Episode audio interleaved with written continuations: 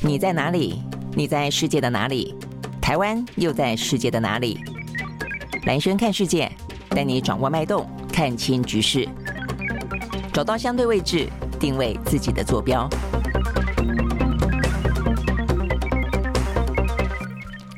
好，大家好，欢迎收看今天的蓝轩看世界啊。OK，好，现在呢，虽然已经呃这个接近了岁末年终了哦，但整个的世界呢还是蛮不平静的哦。那甚至呢一度看起来呢有一点点的偃兵息鼓啊，呃或者说至少至少新年本来说会用比较慢的节奏呢呃来度过啊这样的一个严寒的黑暗的冬天的俄乌战争，这两天看起来又打的哦真的是稀里哗啦的哦，而且呢是彼此之间相互攻击。坦白讲，我觉得这。这个战争本身真的是非常非常的残酷哦，尤其呢对乌克兰来说，因为乌克兰呢展开的反攻，说是反攻俄罗斯，但是呢都是在自己曾经的土地上，因为现在俄罗斯呢占领了呃这个乌克兰的东边，就顿巴斯这个附近哦，那所以呢现在的话呢，乌克兰为了要呃这个反攻或者要截断啊这个源源不绝的提供给俄罗斯军援的这一些补给线，那所以呢就展开了蛮大的一个呃火力攻击哦，那问题是攻击的地方呢也都是过去呢。乌克兰曾经有的土地哦，所以说实话，目前呢，这个俄罗斯轰炸啊，这继续轰炸呢乌克兰的土地，乌克兰的反攻俄罗俄俄军哦，但是呢，也是在乌克兰的土地上，所以呢，呃，战场啊就是乌克兰，所以呢。看起来呢，虽然是双方彼此之间啊各有交锋、各有交火啊，但是呢，呃，受灾的等到这个战争如果有一天过去的话呢，呃，整个留下来的战场呢，都是乌克兰自己必须要去面对的重建家园啊，所以真的很糟糕。OK，好，但是呢，关键在于说，这让我想起来，呃，在一次世界大战的时候啊，呃，曾经有非常非常著名的所谓的呃耶诞休兵，呃，或者说耶耶诞停战，呃的故事啊，那。他在发生在一一次世界大战的时候，那个时候呢，呃，德国哦，就反正也就是入侵欧洲很多国家嘛。那时候呢，德英啊、呃，这个大战，德法啊、呃、也大战。然后呢，他们都呢在耶诞节的那一天，至少在耶诞节那一天，呃，大家呢呃都是士兵啊、这不是从上到下发动的，是从士兵开始啊、可能呢。自发性的，他们呢就放下呃他们手上的枪，然后从壕沟里面啊、这个爬出来，那放啊、这个耶诞的歌曲，那祝彼此呢耶诞快乐。我觉得这是一个非常非常啊、这个在战争无情当中非常非常人性化啊、这个嗯感动人心的一刻了啊、呃。所以可不可能对于俄乌战争来说，可以耶诞啊、这个对于西方世界国家来说，耶诞是非常的呃重要的日子啊，它象征的是和平，象征的是宁静啊。可不可能有那样？的耶耶诞休战啊，这个休兵的时刻呢，不知道。OK，好，所以这会是今天啊，这个蛮重要的新闻了啊。那然后的话呢？再来是呃这个其他的部分，呃看起来啊这个呃在经济上面呃目前就在今天呃美国的联准会呢要连开两天的利率会议啊，所以利率会议之后啊是不是如同大家一般预估的，但是升息两码啊？那整个的呃这个通膨的状况掌控的情形如何？在他这个决定啊这个相关的升息情况之后，他会做一个有关于经济现况啊这样的一个描述。所以呢，在明天啊的时间，我想这个部分的话呢关。观望气氛会蛮浓的，然后的话呢，很多的期待啊也会在这个时候诞生。呃，更何况是哦，这个美国的财政部长耶伦在周末的时候呢，我觉得他这个有点像是信心喊话啦。他说呢，呃，这个明年啊，这个一定会是一个通膨大幅滑落的一年啊，就是眼前呃还是有一些呢衰退的警讯哦，大概是这样说。所以这一两天的股市啊，这个表现都还不错。好，所以这个部分也是待会我们要说的一个重点啊。那再来的话呢，就人物来看的话呢，在今天啊，这个马斯克啊，呃，会是一个话题的焦点啊。一方面的话呢，是他把炮火对向了呃美国的防疫首席的呃这个指挥官的佛奇，说要起诉他。那另一方面的话，他自己其实被嘘的很严重啊。他昨天呢出席了一场呢旧金山的一个有点像 talk show 的一个呃活动吧。结果呢，呃，主持人把他请上台，以为会炒热整个的气氛啊，带来呢现场呢。非常呢欢声雷动的声音，就没想到呢嘘声不断啊，所以呢呃这位马斯克在今天另外一个新闻是他才被首富啊这个全球首富的位置啊被这个呃，法国的精品啊，这个呃，L V H M 啊，这个取代了啊，那可能不只是啊，这个钱稍微的缩水一点点啊，这个从全球最有钱的人啊这个宝座上面跌下来而已啊，而且他现在呢这段时间，不管是入主啊这个 Twitter，或者是说一些呢政治上的言论啊，都让大家呢对于他这个争议性的状况啊越来越感到反感反感，或是说呢呃争论性越来越高。OK，所以呢这大致看起来是我们今天哈。我要跟大家聊的呃话题哦，还有这个呃美国的啊这个外交官康达哦，这还包括了主管啊这个中国跟台湾事务的官员呢，在今天啊这个抵达中国大陆进行访问，要谈什么呢？要谈台湾问题啊，所以对台湾来说的话呢，也是会要高度关注的。好，那这个大概来说是这些重点啊，那我们现在就先从呃欧美股市来开始看起。欧美股市的话呢，在今天啊，美国是涨。欧洲是跌哦，那美国涨的原因我们刚才讲了，这个一些呃观望，还有耶伦的一些谈话。那如果说是升息两码的话，还算是呃相较于过去几次三码，还算是比较温和哦，所以呢，等于是在预期当中了哦，所以这个部分的话呢，是让呢这个美国股市哦目前上扬做收的最主要原因。我们先从呢道琼开始看起。好，在道琼呢，呃，上涨了五百二十八点五八点，收在三万四千零五点零四点，涨幅是百分之一点五八。纳斯达克指数呢，上涨一百三十九点一二点，收在一万一千一百四十三点七四点，涨幅在百分之一点二六。S M B 牌呢，上涨百分之一点四三。另外呢，费城半导体涨了百分之二点一四。好，这是美国股市。那欧洲呢，三大指数呢，则都是下跌。德国呢，跌了百分之零点四五；英国跌了百分之零点四一；法国跌了百分之零点四一。OK，好，所以呢，这个欧美股市是这样子哦。那么刚刚讲到了呢，在这个相关的啊这个数据或是一些针针对有关于呢通货膨胀啦、呃升息啦、经济衰退啦这个相关的部分啊，有几个。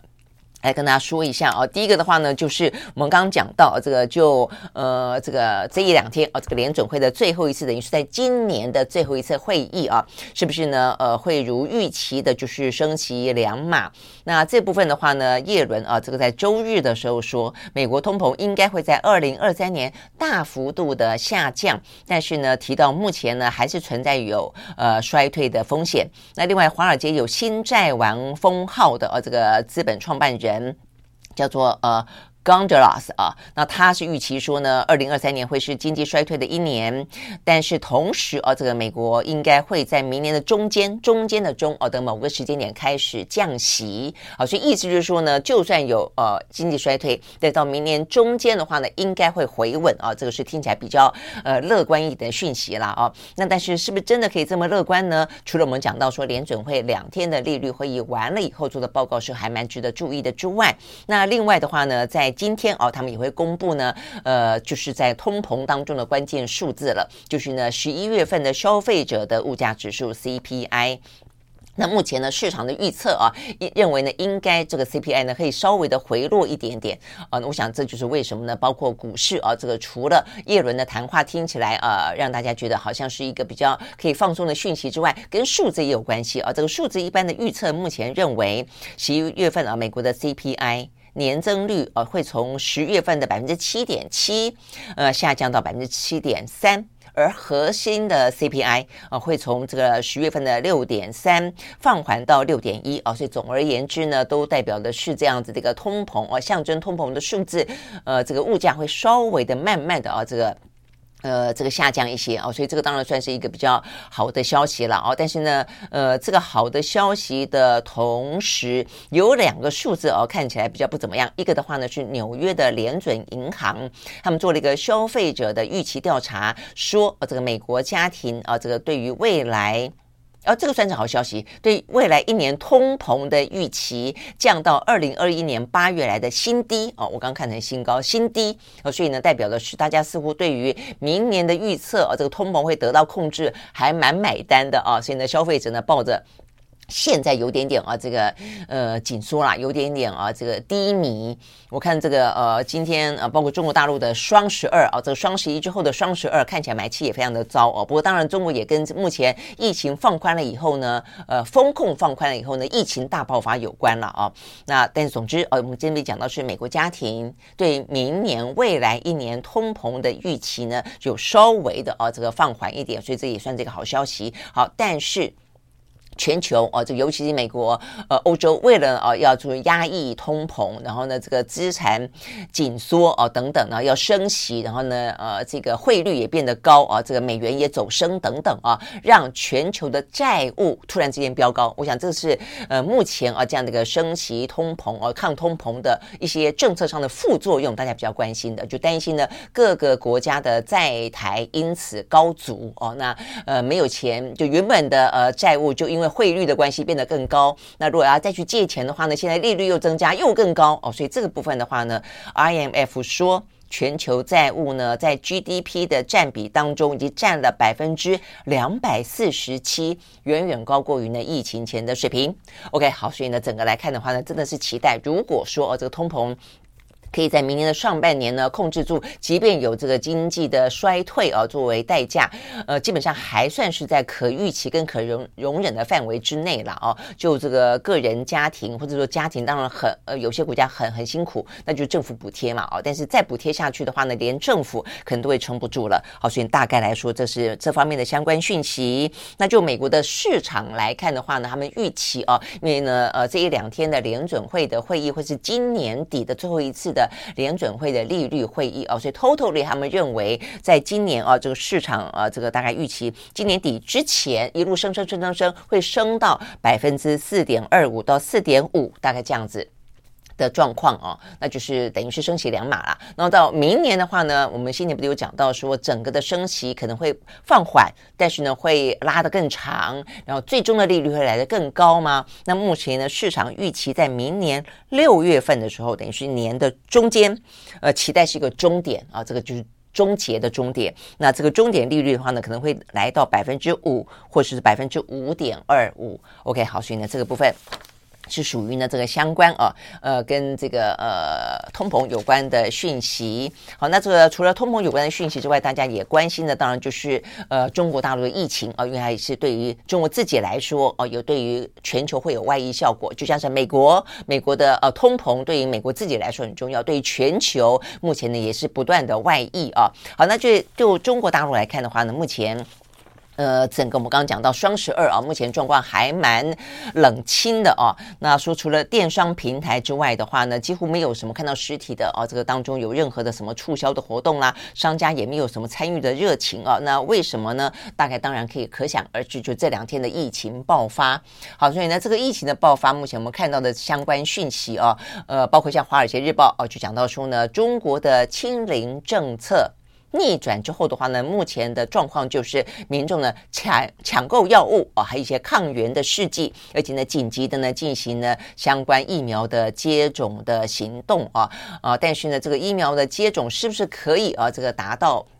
我们今天不断讲到的，就是说比较忧心的这些呃公卫专家的话呢，是担心啊，这个八十岁以上的呃老人家啊，这个他们可能疫苗的覆盖率不够的话呢，面对 Omicron 呢，它的传染力来的更高，两剂大概已经是挡不住了哦。那所以呢，当然最糟糕的预测有过像 BBC 的报道中当中可能会死亡上百万人。那另外的话呢，呃几十万人是一个很。常见的啊，在这段时间呢，中国大陆呢放宽了风控之后的预期哦，但是中国大陆自己本身来说，他们认为不会那么的悲观了哦。那我真的觉得就是要看看中国大陆他们的呃用医疗的手段啊，这个抗疫啊，包括疫苗的手段来抗疫啊，可可不可能就不用风控的方式啊，用这个呃医疗啊这个相关的疫苗的行为来看，是不是可以做到？足够了啊，因为包括呢，在放松相关的风控的这一方面的话呢，今天是持续进行的啊。这个最新消息是说呢，他们现在连移动的限制，也就是说以前不能移动嘛，所以有所谓的行动码，啊，就是你只要有移动的轨迹的话呢，就会有这个行动码哦，还要来进行相关的移动的限制。但是现在的话呢，执行大概超过三年的，呃，可以追踪民众跨区移动轨迹的行程码。呃，从今天的凌晨零时开始呢，正式下线啊，意思就放宽了，你可以移动了啊。所以呢，呃，就是比较好的状况，或者说比较嗯心脏大颗一点的，就开始现在呃去预定预定很多呢，呃，这个出游啊，跨省出游这个现象也有啊这个产生。但是另一方面的话呢，家里面如果有所谓的脆弱群体的话呢，这方面目前看起来其实压力还蛮大的哦。那所以呢，中国大陆呢在这方面开始另外一手的话呢，也尽可能的就是一方面去。民众也会抢购啦。二方面的话呢，政府也开始呢去配送。OK，好，所以我们这边看到呢，呃，中国的这个国务院发布啊，所以医疗机构可以透过网络的诊疗平台来在线进行相关的诊断啊。这部分就是我们所谓的线上看诊了哦。他们现在也开始在实施。呃，那另外的话呢，就是我们看到呢，他们也要求呃可以啊这个。把药物配送到患者家里面哦，所以等于是都经历过我们先前啊这个放宽之后啊，呃的那那个阶段，就是自己呢，呃，这问诊问诊之后的话，就是呃吃一些呃，比方说清冠一号啦，然后他们的话呢叫做什么莲花吧，哦，这个莲花。呃，清冠什么的啊，那再来的话呢，如果说符合比较呃脆弱族群的标准的话，就会有一些抗病毒药等等啊，这个部分也在进行当中。那就整个来看的话呢。呃，显然的，呃，这个显然就是还是有一些不足，因为就像台湾一样，呃，当初拿到抗病毒药的话呢，其实要符合条件嘛。但是其他的话呢，呃，像是清冠以后有一段时间也是哇，大家买到缺货，对不对？啊，呃，那所以呢，对大陆来说的话，人口更多哦，所以问题可能来得更大，民众的需求，不管是实质需求，或者说恐慌性的需求，目前呢，在各个城市呢，也看起来是上演的。OK，好，所以呢，目前看到相关的报道。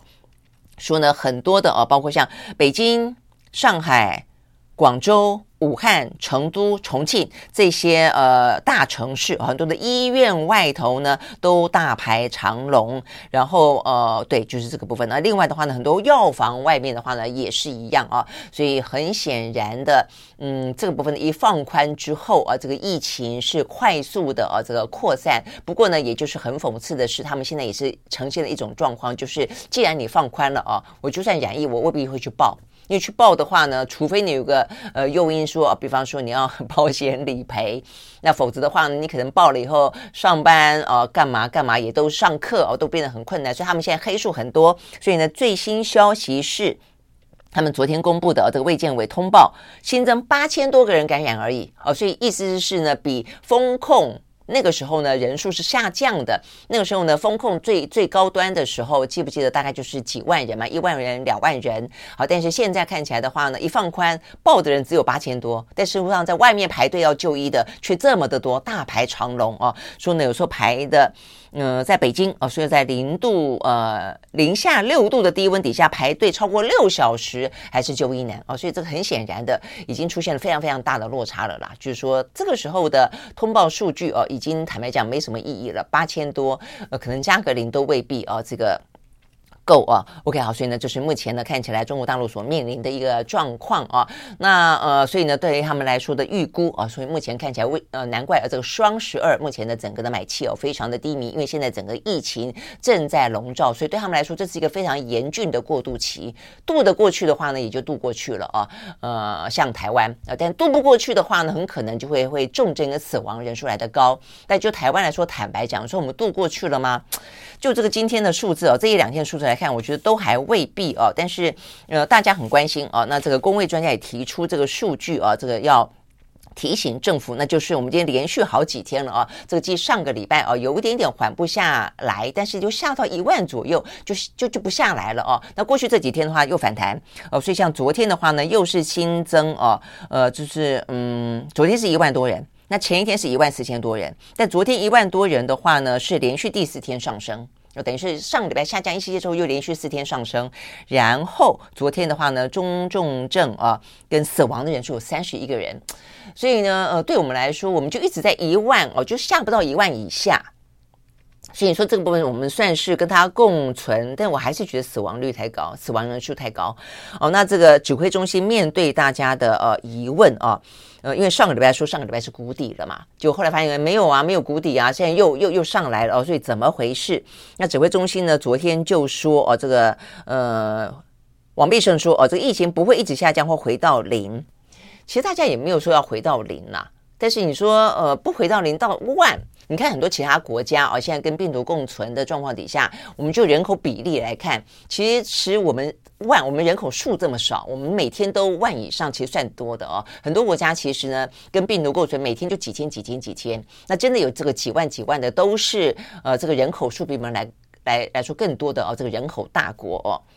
嗯，像什么美国啊，什么之类的啊，所以我们这个呃数数量啊，这个数量其实坦白讲并不低啊，尤其死亡的人数，我觉得我这部分我觉得还是要特别的呃提高警觉了。我觉得政府也不能说啊，那这样的就只有呼吁啊，说呼吁大家去打疫苗，我们疫苗还还还很多。呃，先前可能要要比较鼓励式的了啊，因为现在如果死亡的话，应该多半都还也还是哦，不是高风险族群。要是高风险族群的话呢，现在可能也就不太想再去打疫苗了哦。所以怎么样可以去提醒他们，或是说呃鼓励他们，或是说 诱拐他们去打疫苗？我觉得这部分其实政府还是要加点力了哦。OK，好，所以回过头来讲。中国大陆啊，他们的数字看起来比我们低哦，但事实上染疫的人，我相信是更多的。好，那所以呢，这个部分影响买气。他们说预估哦，预估，嗯，他们认为哦，这个大概是业界的人呃评估，呃，包括公卫专家哦，那看待这个跟消费之间的关联，他们认为可能到明年的第二季。大陆的消费市场呢，才可以全面提振哦，所以意思就是说呢，呃，这样子的一个嗯黑数很多的状况，他们认为要过到明年一月，也就是大过年哦，大过年之后，大概来说的话呢，呃，中国大陆的疫情跟因为啊、这个白纸运动所引发的呃放宽风控，然后呢要真正达到跟病毒共存，呃，该染的可能就都染了，但是控制住它的重症跟死亡这样的一个概念，这个大概是全球目前的概念嘛啊、哦，那大概要到明年的一月，也就是。过完年那个时候，大概才可以知道说中国大陆是不是算是平安的啊，度过那么一个呢比较。呃，这个呃险峻的那么一个过渡期，OK，好，所以呢，这个部分的话呢，是讲到中国的经呃疫情以及连带的经济哦，所以他们讲到说消费市场要到明年第二季哦才可能回温。那刚好美国的这个通膨也说很可能，如果一切顺利的话呢，大概衰退在明年呃会有哦，但是到明年的中间，也就是第二季左右，他们呢预期呃如果乐观来看的话呢，可能可以降息了。好，那如果真的都是的话了哦，呃，包括美国包。括中国啊，各自这个风控疫情以及呢这个通膨升息的问题都可以啊，这个如预期的呃一般的话，那么呢，明年下半年可能是一个比较好的年。OK，好，所以呢这部这个部分的话呢是来自于啊这些。呃，财经啊，这个相关的讯息提供给大家。那目前就我们的股市来说的话啊，目前看起来我们是下跌的啊，目前是下跌三十六点零一点啊，这个收在一万四千五百七十六点五八点。OK，好，那这个部分呢是我们看到的这个欧美跟台湾的股市啊。好，那这个除了嗯，我们刚刚讲到的呃这两大主要的哦。话题之外啊，这个通膨升息跟这个呃疫苗之外，还有其他哪些啊比较跟财经有关的讯息呢？我们来看几个啊。第一个，中美之间啊，这个中美之间的呃晶片大战啊，虽然我们待会会讲到说呢，他们的。呃，官员啊，康达啊，这个现在人正在中国进行访问，看起来等于是在继啊这个 G20 之后的拜习会之后，开始真的啊各个层次的啊这沟通的话呢，都在搭建当中哦。但是呢，有关于呢半导体啊这方面的一些呃冷战啊或者一些禁令啊，其实还是持续下去的。今天最新消息是啊，这个呃美国积极拉拢盟国一起来想办法要防堵啊这个中国大陆的半导体的产业啊，所以呢这个。最新最新消息讲的是，日本跟荷兰啊，说这两国呢正在计划对中国呢也要扩大啊这个相关呃晶片制造设备的范围，要禁售，要禁止出售。那这个禁售的话呢，是讲到说呢，在十四纳米以下的啊禁售，就是说比十四纳米、十四奈米及十四奈米以下就比较属于先进制程的部分的话呢，呃，他们等于是。应该这样讲啊，这个美国游说成功了啊，等于是日本跟荷兰可能要加入啊这样的一个范围啊，等于是呢呃禁止出售一些相关的设备啦、材料啦给。呃，这个中国大陆让他可能去超越呃这个美国，好，但是针对这件事情的话呢，中国大陆呃目前的话说，他们要通过呢 WTO 来提起诉讼，批评呢美国的这个晶片制裁呢是反全球化哦，反自由贸易。OK，好，我我想这个讲到反全球化反呃这个呃自由贸易，就要讲到这个就是先前张忠谋。是去了亚利桑那州哦，他们这个非常盛大的，拜登也去的那么一个呃，这个台积电的移机典礼上面吗？他讲到，他认为他非常悲观了，他觉得，呃，这个全球化已死，呃，这个自由贸易已死啊。那目前就这个半导体的产业看起来确实是这个样子，就是美国不断的下禁令，不断不断的堆起啊这个相关的关税的壁垒啊。但是一般来说了哦，大家可能不会像张忠谋这么的悲观啊。呃，一个就是说，这可能就是美中之间。呃的嗯，这个角力啊，这个角力如果到达了某个呃相对来说，对于美国来说觉得心里面比较安全的阶段的时候，很可能未必就会这么的严格。那而且它这个严格大概也就是针对了半导体，其他的其他的领域啊，可能并不会这么的呃，又是什么严禁投资，又是。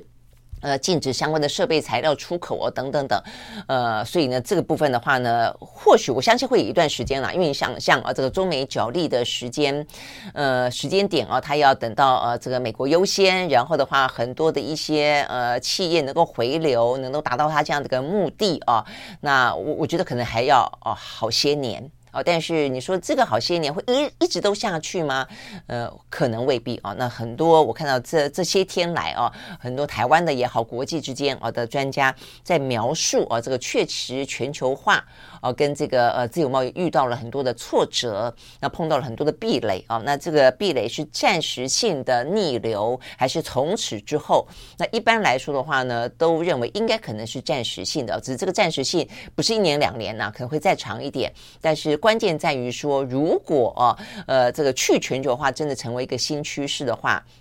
其实很多的啊这些呃世界边缘或者一些一些贫穷落后国家可能会遭遇到更大的一些后坐力。我想这个是大家不见得会乐见的啦哦。OK，好，所以这边是顺道呃提供一些我看到一些相关的讯息，大家的分析。OK，好，那这个部分的话呢，想到就呃美中。那这个半导体啊，这样子的一个呃冷战啊，实际上还是不断的在扩大当中。美国还是不断的在游说啊，这个盟友啊，所以对台湾来说，它同样的，我相信我们的压力还是很大的嘛。所以呢，这个台积台积电才会这么多的人去，而且呢，盖一场还不够，还盖两场之类的啊。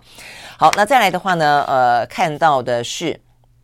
呃，等于是在整个的经济啊，这个等于是呃，美国采取了这一些相关的紧缩的政策啦、升息的政策之后啊，那呃各个企业啊，目前的一些状况，几个比较大的啊，来提供大家做参考啊。一个呢是在技啊这个科技。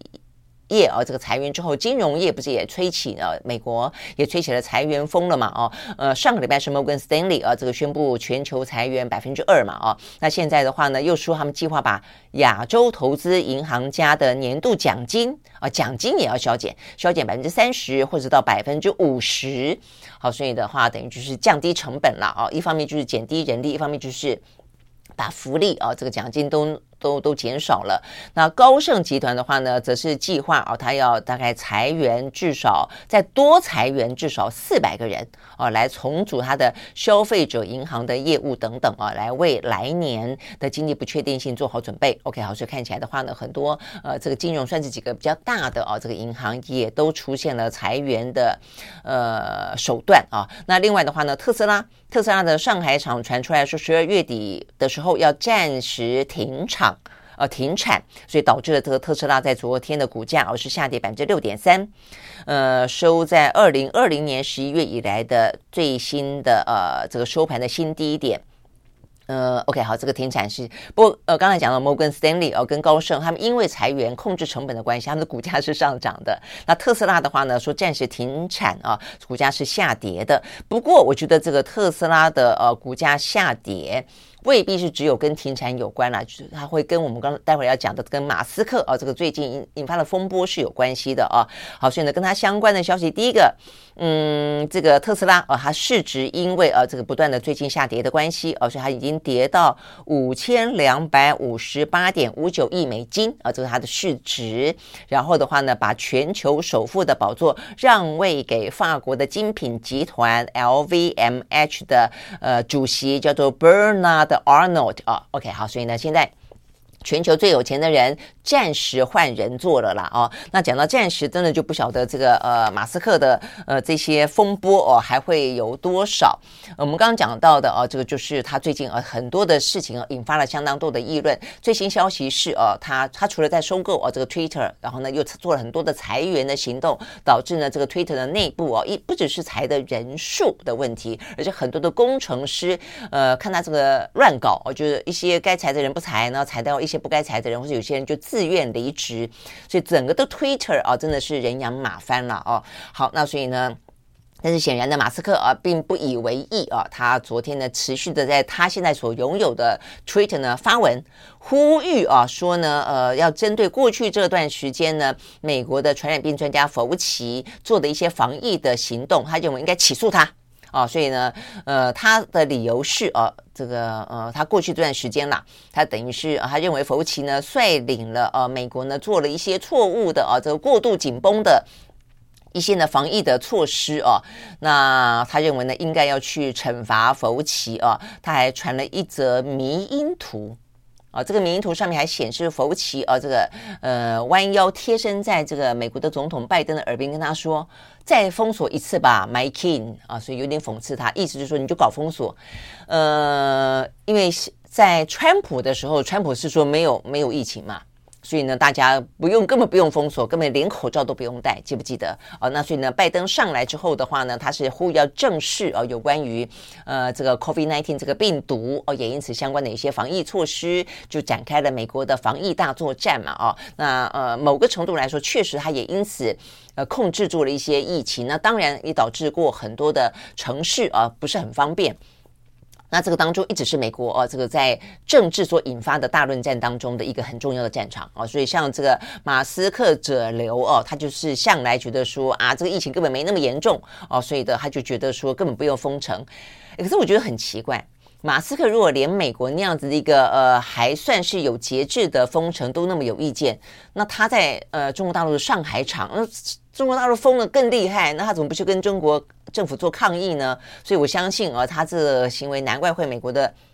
国民看了绝对会看不下去了啊。所以总而言之啊，这个马斯克就是极尽啊讽刺佛奇之能事，而且还呼吁啊这个相关的司法单位呢去起诉佛奇，因为现在佛奇呢呃退休了嘛啊，这个宣布退休，所以呢等于是嗯他反正就是因为退休了啊，所以他就觉得应该好好的清算啊他在防疫的这场。仗啊，他到底打的是好是坏？呃，成绩单啊是怎么样？那所以呢，这是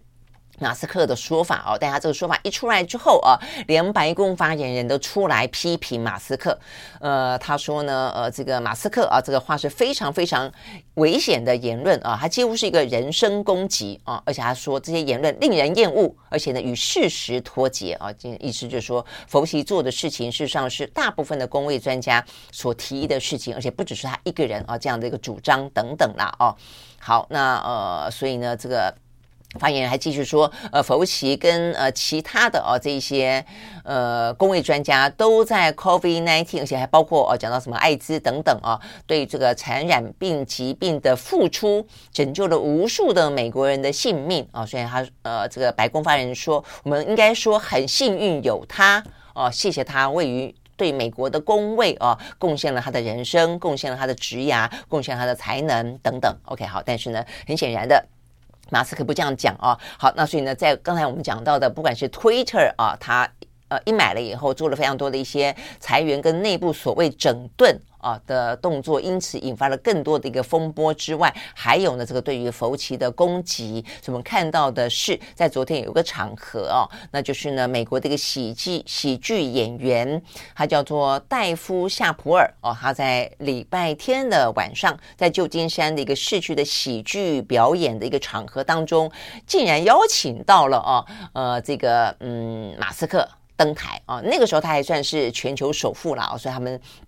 呃，介绍他的时候还说，Ladies and gentlemen 啊，让我们来点掌声吧。我们欢迎全世界最有钱的人啊，那就是呃这个呃马斯克登场。那他们可能应该是预期会哇，现场欢声雷动啊，这个掌声如雷。就没想到呢，他呃请马斯克上台之后呢，有掌声，但同时之间呢开始出现了嘘声，然后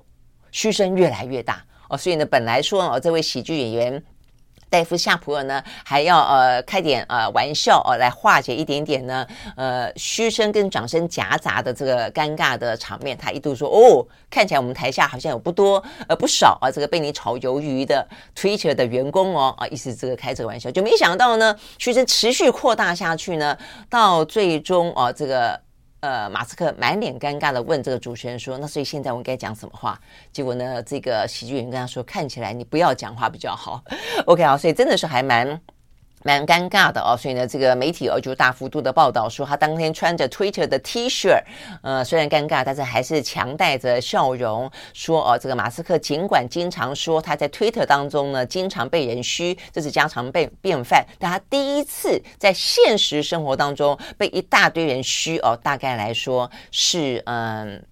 是比较少见的啦啊，但是事后吧啊，呃，这个呃，马斯克自己说，呃，严格来说啊，至少就他的感觉啦，他觉得百分之九还是在欢呼的，只有百分之之十是嘘声啊，只是嘘声听起来比较大声啊，这个是他替自己呢呃缓颊的说法吧啊，OK 好，但是呢显现出来的是，呃，这位呃不只是啊这个在电动车在这个呃新链计划当中，事实上是相当得到肯定啊，非常。优秀的一位创业家跟梦想家，但是当他跨足了呃所谓的媒体性质的言论平台 Twitter 之后，以及他这个几乎是嗯。信口开河，然后呢，口无遮拦的这些言论风格啊，让他的形象呢越来越具争议性。OK，好，所以呢，这个部分呢是讲到啊，呃，在一些呃欧美股市财经啊这个圈子里面呢，这个相关的一些企业，还有呢这个企业人物啊，这个相关的一些新闻。好，那再来的话呢，就是最后看油价啊，这个油价的话呢，在昨昨天是上扬的啊。那这个上扬的一个比较好的消息，当然是中国大陆的疫情慢慢解封啊，所以呢，对于这个需求来说的话呢，就期待了啊，虽然不会那么快，但期待的话呢，是需求呃变畅旺的。那如果需求多，那相对来说供应就会比较吃紧嘛啊。那呃另外一个的话呢，是一个呃灾难事件啊，这个灾难事件的话呢，是在美国哦、啊、所发生的这个油管破裂哦、啊、外泄。目前看起来的话呢，哦乍看之下以为只是一般的呃油管破裂外泄，但是目前看起来状况可能蛮不妙的哦、啊。他们说是近。十年来最严重的原油外泄事件啊，那这个油哦是加拿大的油送往美国的油啊，那每一天大概会输送大概六十万桶原油，呃，到美国去哦。那所以呢，这一条管线叫做 Keystone 哦，那这个 Keystone 的话呢，目前的话哦，在流到堪萨斯州哦这个地方的话呢，油管破裂。啊，所以呢是在上个周末的时候破裂，那导致了啊这个油不断的不断的外泄，这个外泄的量，他们说几乎到达一点四万桶，这么多的原油呢流到了堪萨斯州的一条小溪里面。那说里面呢，因为大部分都是焦油哦跟沙油，所以它的那个呃浓度是更浓的哦。那对于这个环境的危害是来得更加糟糕的哦。所以目前看起来虽然急呃尽快的在抢救当中了哦，但是的话呢，他们说。预估哦，大概要整个整个把它清理掉啊，清理干净的话，要花数个月到数年的时间呢，才可以解决，或者说呃，可以这个清除这一场的环境的灾难。OK，好，所以一个呢是对于整个环境啊，这个造成了相当大的污染。那另一方面的话，因为外泄这么多的石油，因此在石油供给面来说的话呢，就造成吃紧。OK，好，所以呢，呃，一个是中国呃这个需求。可能会增加一个的话呢，是这个加拿大啊运往美国的石油啊这个外泄，因此造成的供应紧绷啊的担忧啊，因此的话呢，在昨天原油价格呢是上扬的。OK，我们看到呢，在西德州原油部分上涨百分之三，收在每桶七十三点一七块钱美金；伦敦布兰特原油上涨百分之二点五，收在每一桶七十七点九九块钱美金。OK，好，所以呢，这些呢是我们看到的哦，跟这些。欧美股市还有一些油价啊有关的消息，还有比较重要的会影响到啊这个相关的经济的一些疫情风控啦，呃升级通膨啦，呃等等的消息啊。不过呢，尽管啊这些消息目前看起来，呃就是呃这个经济的压力都还蛮大的哦。不过我看到今天呢，呃美国的市场当中有一个呃这个相关的分析，跟我们今天啊这个蓝轩时间呃的经济学人杂志里面聊到的啊，事实上是呃蛮一致的，就经济学人杂志的。封面故事告诉大家的是，呃，在通膨时代来临，其实如果你有个投资理财的习惯的话，投资理财的。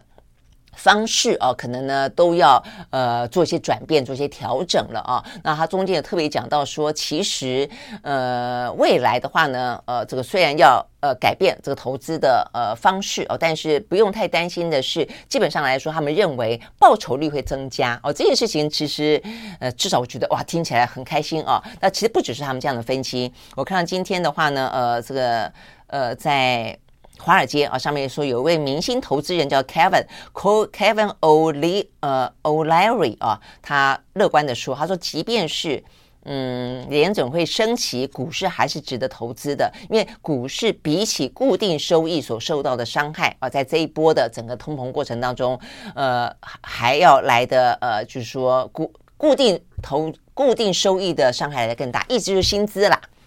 薪资呢受到影响实际上是大的啊，那所以这个时候未来的话，即便股市会跌哦，在某个程度来说的话呢，利润啊也会比你想象中的来的更。呃，多一点啊，因为过去的话呢，成本高，所以你就算股价高，看起来的话呢，利润有限啊。但是未来的话呢，这个利润空间啊，应该可以打开来一点点。OK，好，所以呢，这个部分的话呢，是显然的，也有呢，呃，这个投资分析师啊这样子的呼应啊，这个类似《经济学人》杂志的说法啊。所以呢，这位呢，Kevin O'Reilly 的，他还建议投资人买什么呢？买入医疗保健跟能源消费类股哦，他觉得还不错。OK，这个是提供大家做一点参考啦哦。OK，好，那接下来的。话呢，就要来看，呃，俄乌战争了啊。这个俄乌战争的话呢，真的就是，呃，欲停还休，就还是一样啊。这个说要停，反而呢，就看起来越来越严重。OK，好，目前的状况是这个样子啊。我们刚刚讲到了，等于双方各自都开火啊，所以俄罗斯持续的对乌克兰呢开火，集中了非常多的一些呃能源的设施。好，所以呃这个部分的话呢，进一步的攻击，再度的造成数百万人。在目前冬季的零度以下无电可用哦，所以呢，呃，这个部分是这个样子。然后的话呢，乌克兰方面呢就是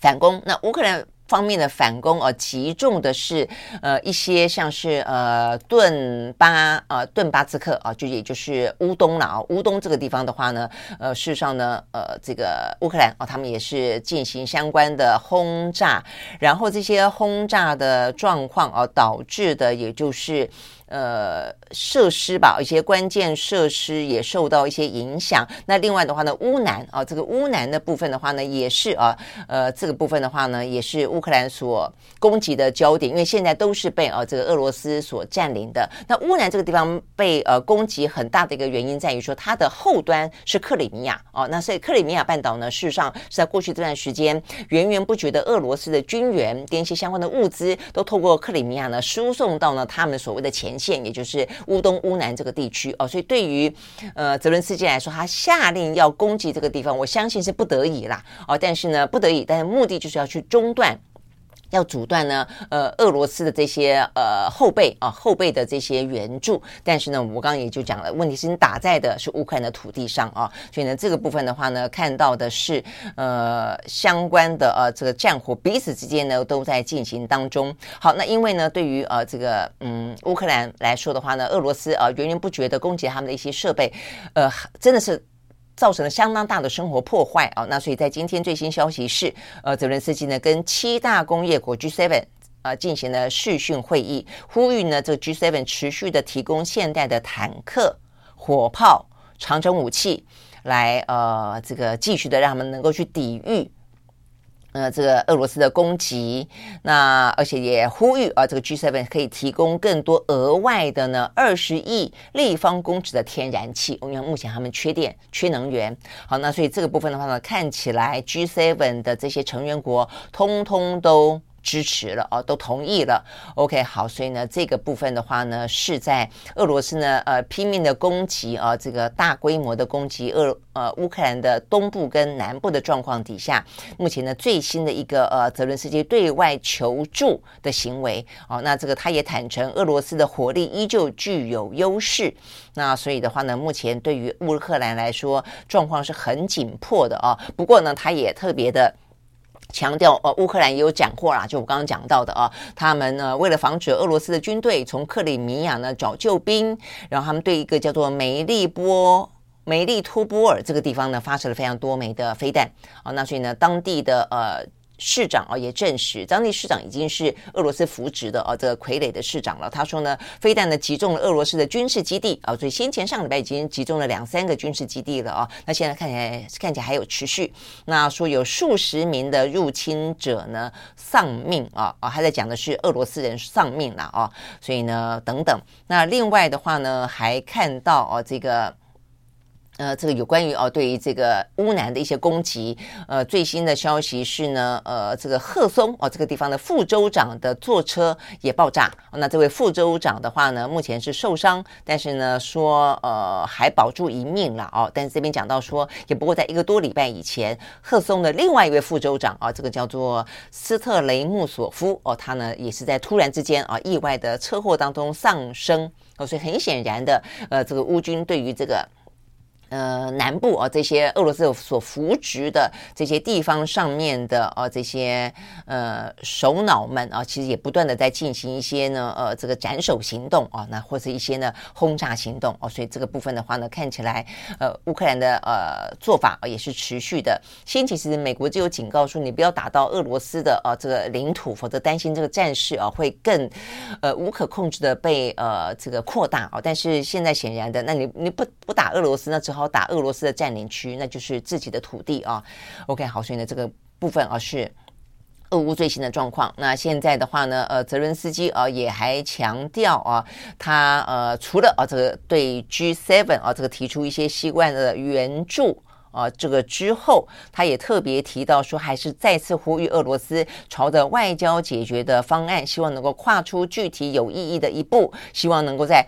耶诞节之前离开乌克兰的领土哦，这是泽连斯基的呼吁啦。就是说我刚刚也讲了啊、哦，这个耶诞节其实是一个温馨的节日嘛，哦，那你为了真正是普罗百姓着想啊、哦，呃，是不是可以放下啊屠刀哦，放下这些枪炮，能够让大家好好的过个耶诞啊？那但是对于呃乌克兰来说，如果只是泽连斯基说的呼吁俄罗斯自己毫无条件的就离开乌克兰的领土。我是觉得有点难了哦。OK，好，那这个这个是泽伦斯基的行动。那呃，普丁呢？普丁的话呢，他比较特别的是啊，这个今天克里姆林宫表示啊，这个普丁今年将不会召开他的年度的年终记者会。啊、通常来讲，在耶诞节啦啊，这个新年的前后，普丁他都会每一年都会有一个类似像这个新年谈话，但今年的话呢，他不会有年终记者会啊。但是呢，克里姆林宫并没有进一步的解释，普丁呢为什么要打破这个惯例。OK，好，那呃，但是我想可能也跟目前的战事有关吧，因为呢，确实这个持续焦灼的战事，虽然乌克兰遭到相当大的攻击，但是俄罗斯内部啊，这个民怨也越来越升高哦。我想这个对于呃普丁来说的话呢，没有如他预期当中的哦，呃，完成这一项叫做特殊军事行动的目标，这个目标就是占领这些地方，然后让这些地方自治嘛，啊，但是现在显然的啊，并没有达成目标，所以呢，他。前两天还说，这个没有达成目标，大概就不会终止哦。所以呢，呃，泽连斯基对他的喊话，耶诞节前退出，我看是呃很难的哦。但是同样的，他也并没有取得胜利，哦，所以他很难的在这个呃岁末年终欢乐的日子里面有什么好消息可以告诉俄罗斯的人民的啊、我想应该是这个样子吧，所以就干脆不说了。好，那 OK，这就是目前的。这个俄乌哦，目前的这个战场上面持续的哦，还是呢呃这个零不止零星，还是持续的猛烈的战火哦，还在这个维系当中。好，那维持当中了啊。那至于双方的喊话是不是会能够呃这个奏效？那再来的话，G7 哦提供更多的军援跟金援。那另外的话呢，他们也说哦，他们要针对俄罗斯进行第九轮的制裁。好，那这个第九轮的制裁内容会是什么？会不会有用？我想这个大家可能也会关心。OK，那就等着看喽。OK，好，所以呢，这个部分的话呢，是属于俄乌哦这个相关的话题。OK，好，那呃再来的话呢，就是呃美中哦，那美中之间的话呢，呃这个在今天比较受到关注的哦，是台湾也会相当关注的，就是呢美国的亚太驻青康达哦，他要访问中国大陆，已经到了。那他不止自己一个人去啊，他呃还带着是白宫国安会的中国与台湾事务资深主任呢，呃罗森伯。格啊也一起去。那他们会跟中国的外交部的副部长呢谢峰在北河北啊，河河北这个叫廊坊的地方呢来进行会谈。那这个呃会谈的主题。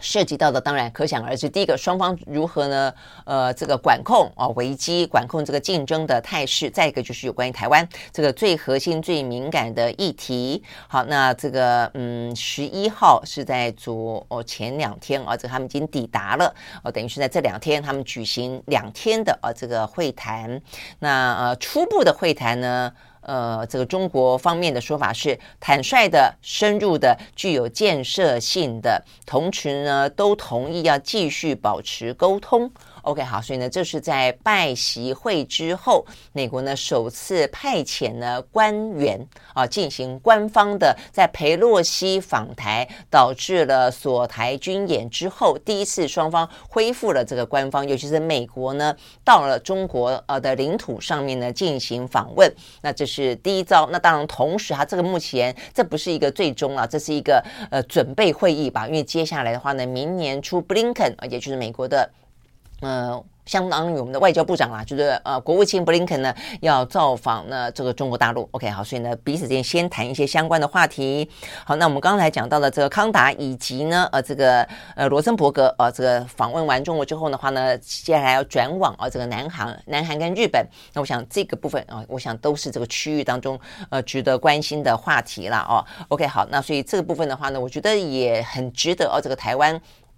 真的是哦，要去面对，尤其台湾啊，这个最近呢正在面对呢，呃，这个中国大陆呢改变了啊，这个相关的一些货物呢卖到中国大陆去的一些规定，它这是针对全世界，不单单是针对台湾了啊，但是导致了哦，这个台湾的话呢，数千项的货品，包括像什么连台啤啦、什么呃金酒啦哦，都卖不到那个地方去了哦，所以这几天呢真的是风波非常的大哦。那关键点我想在于说，这个是去年四月。呃，中国大陆就已经宣布了啊，这一项呢，呃，改弦易辙啊，要求要重新进行登录，要重新进行申请。那为什么到现在为止啊，我们都没有准备好？那 OK，那我们的官方跟我们的这个企业都是说啊，他们我们不晓得为什么啊，这个申请不通过啊，所以呢，他们也没有给原因。那所以我觉得中国大陆方面应该要说清楚，就到底哪里不通过嘛？哦，所以大家只好乱猜啊。那所以呢，我们的政府是说啊，那一定是因为。要求哦，要讲中国台湾才会通过哦，所以是文字跟称呼的问题，但是不是啊？因为呢，目前呃。这个很多，就算写了中国台湾的，也都没有通过啊！哦，所以我想应该不只是文字上的问题哦，就是说这个称呼上的问题。那所以一定有别的哦一些原因。那到底是什么原因啊？所以呢，一方面中国我觉得应该要说，那如果中国不说，我们政府应该代表去沟通才对，去进行磋商，坐下来磋商才才对。你怎么到了一年过后了，等于是一一年半过后了，去年四月到现在。哎，突然之间被发现了啊！这个媒体一报道之后，政府召紧急召开记者会啊，这个开始说明啦、甩锅啦，呃，说不是他们的责任啦，都是中方很霸道啊，等等等。那问题是我们刚刚也讲，第一个它是针对全世界，不是只有台湾啊。但是我们政府当然也说了啊，呃，他对全世界的话呢，台湾比他们早一年要适用这个新的规定。那这一部分当然听起来像是给台湾穿小鞋，但除了这个部分之外，但是穿小鞋也已经宣布了一年多了。那我们怎么都没有相应应的态度？是因为媒体没有报道，政府就是当缩头乌龟就没做吗？就不站在企业的后面当企业的后盾吗？我真的觉得很说不过去了啊！那尤其什么刚刚要讲的，呃，那你就坐下来跟对方磋商嘛。我某个程度我会觉得啊，搞不好对方穿小鞋，也就是逼台湾要坐下来谈，有可能啊。那或者就是让你觉得，呃，先前统战。没用哦，所以现在就给你施压，当然都有可能。那问题是，那所以我们要政府干嘛呢？政府就要坐下来跟他谈嘛，就既有的管道，原本有的管道，你就打开这个管道来谈，既有的平台，原有的平台继续进行这样的一个互动，不是吗？哦，那我觉得连美国都已经有官员可以登陆去跟他们谈台湾问题了，台湾自己没有办法去跟中国谈我们相关的贸易上的问题吗？我觉得这个实在是。呃，不要只是说了啊，我觉得你要骂别人、推卸责任都很简单啊，但是这个事情已经一年多的时间了，到底政府扮演的角色是什么？政府有没有角色？政府能不能够出更多的力啊，在这样的一个两岸之间啊，在这些呃经济啊、贸易等等的问题上啊，这部分不是看你怎么说，你说或许可以说赢人家，但你一点事情都没做。我觉得这件事情是最让大家觉得非常的不可接受的部分了哦。OK，好，所以呢，这个事情还在余波荡漾啊。但是呢，你看着啊，这个美国的呃这些官员陆陆续续的访问中国的成绩会越来越高，越来越高，越来越高。那如果我们跟着美国，我们被当做棋子，不断的去冲撞中国大陆，但是美国却可以管控中美关系啊，一样可以打半导体的。战争一样的，却可以那么的呃柔软的、灵活的、弹性的去跟他们进行其他的交往，你不觉得台湾在中间像白痴一样吗？啊，如果台湾什么东西都没有作为，只能够来硬的话，你不觉得像白痴吗？大家都在玩各式各样的、非常多元的、灵活的、具有战略的一些做法，呃，我们就是这样硬邦邦的啊，然后被大家当做拿作当棋子来耍啊，我觉得实在是嗯。很失哦，一个国家要能够做到的哦，一些国安的战略的哦，这样的一个呃策略性的思考跟做法了哦。OK，好，所以呢，这个部分的话呢是讲到啊，这个呃美中之间啊，目前的话呢呃越来越啊这个热络哦。刚刚这个康达访中国谈的是台湾问题，照理来说，他谈完以后应该要跟台湾讲。到底谈了什么？我想这是过去的惯例了啊，应该是会这样子吧啊。那 OK，所以呢，这个部分是讲到哦，这个美中之间。那最后呢，来两个哦比较重要的，在跟这些呃能源科技发展有关的一些突破哦。呃，一个是核融合，核融合如果大家关心的话，关心核能问题，关心能源问题的话，会很关心这个大家很一直引颈期待的一个新的这个突破性的发展。因为呢，核分裂，我们过去在讲这个核能啊，核能是透过核分。分裂啊，产生能量啊，但是它就是嗯有一些嗯不稳定性，而且它可能会呃造成很多的核废料，然后的话它可能会有一些辐射外泄的风险啊。但是另外核融合是靠融合在一起产生能量，刚刚是说分裂裂解产生能量，那这边是合合在一起产生能量，合在一起产生能量呢，这个突破性的技术如果达到的话，它的能量的释放比起核分裂来得更大，而且关键在于说呢，它。相对来说非常的稳定，而且呢取之不尽呢，用之不竭，而且没有污染啊。我们刚刚讲的这个核能的话呢，它虽然啊，这比起其他的能源算稳定了啊，但是它中间会有辐射的污染。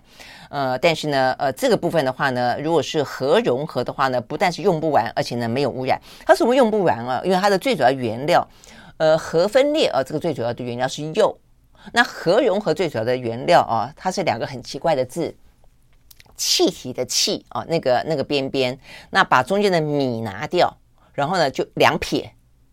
三撇，呵 呵这两个字我刚去查了一下啊，呃，两撇的念作刀，三撇的念作穿啊，那它这个这两个啊，这个最主要的呃材料的来源来自于海水。所以它就是只要有海水在，你就可以有这两个元素。他们说呢，取之不竭，用之不尽哦，而且它启动的能量非常的大。好，所以如果说哦，如果说它真的可以有突破性的发展，可以而且可以量产的话，可以商用的话，那未来的话呢，真的就不用担心什么燃料棒啊怎么处理啦，担心呢万一那个什么核电厂爆炸啦、辐射外泄啦，这些问题都没有，而且它价格会来得更便宜、更干净，而且更稳定。更安全哇！这听起来真的是一级棒，对不对？好，这样一个状况的话呢，是美国的能源部宣布哦，他们将在今天啊，这个可能稍晚时间吧，要宣布，呃，美国的科学家已经首度制造出那么一个呢，呃。净能量争议的核融合反应了啦，也就是说，呃，他们所产应呃反应啊，这个去实验所产生的能量已经呢，呃，大于原本啊所期待的这个镭射的能量了哦。这是他们的学术界数十年来花了数十亿美金研究这个核融合啊，这个最大的一个重点的里程碑，也就是他们所谓的能源界的圣杯。呃，OK，好，但是重点在于说，还是要提醒一下的，就是不要太高兴过早的事。这是一个在实验室里面做出来的，但但是要真正到商用的话呢，呃，把这报道一路看下去之后啊，你会知道说，它大概还要十年到呃，几十年才可以真正投入商用了哦。但是哦，他们之所以今天会盛大召开记者会，呃，他们的意思是说，对拜登政府来说，哦，就是要把它当做一个非常重要的政绩，也当做一个非常重要的呃科技能源当中，能源科技当中的大突破。OK，好，所以这是一个。那再一个的话呢，就是那个呃太空船，太空船回来了。这个太空船的话呢，它是去绕行地球，呃，绕行月球一周。呃，绕行月球一周了。哎，这个太空船叫什么名字啊？我怎么一时之间找不到这个太空船的名字了？它的目的啊，就是呃，绕行月球一周之后啊，希望的是呃，接下来在三年后了啊，它可以真正的这次这个是呃，载着假人上去。那接下来的话呢，希望三年后是带着真人，而且呢，真人的话呢，当然是具有象征意义的。然后它会呃出现美国第一位女性太空人，会。出现第一次非白人的有色族裔的太空人啊，希望能够去，而且要登陆月球哦。所以先前的话呢，呃，先前的登陆月球的一小步是阿姆斯壮嘛啊，那但是之后的话呢就没有哦。那但是现在的话呢，呃，可能科技更进步了哦。这次呢，先 绕行一周，然后呢，确定很多的一些呃讯息啦、参数啦等等的状况带回来，然后三年之后的话呢，要再次登陆月球。那如果登陆月球可以做到一些。比过去啊，这个来的更进一步的啊，这些探勘啊等等的呃状况之后的话呢，希望有一天能够登陆火星。好，那这个登陆火星的话呢，则是人类另外一个梦了啦啊，就是说以后是不是可以移民火星？呃，我是觉得可能在呃我的有生之年有点难移民去火星啊，不晓得接下来在几代之后啊，是不是真的有那么一次。可能的机会啦啊！但是通常来说，在科幻电影里面看到这样的一个期待，或者科幻小说里面的期待，会讲要登陆火星啦、移民火星，原因是在于我们把台把地球糟蹋的差不多了啊，所以呢，反个方向讲。呃，如果说我们只是要去证明人类呃有探索太空、有移民外星球的能力，我觉得 OK 啊，很好。但是的话呢，如果是呃因为把台呃把我们说要讲台湾，把地球给搞坏了、搞砸了、搞烂了哦，然后污染到无以复加了，然后才说要逃到另外一个星球去，嗯，那人类实在是太是一个破坏者了啊，这个。实在是还不如不要移民算了，还不如回过头来好好的对待我们的地球，让地球呢可以永续哦。我觉得这可能是一个更重要的呃议题吧。OK，好，所以呢，这是我们看得到的今天要提供给大家的蓝轩看世界。我们明天同一时间再会，拜拜。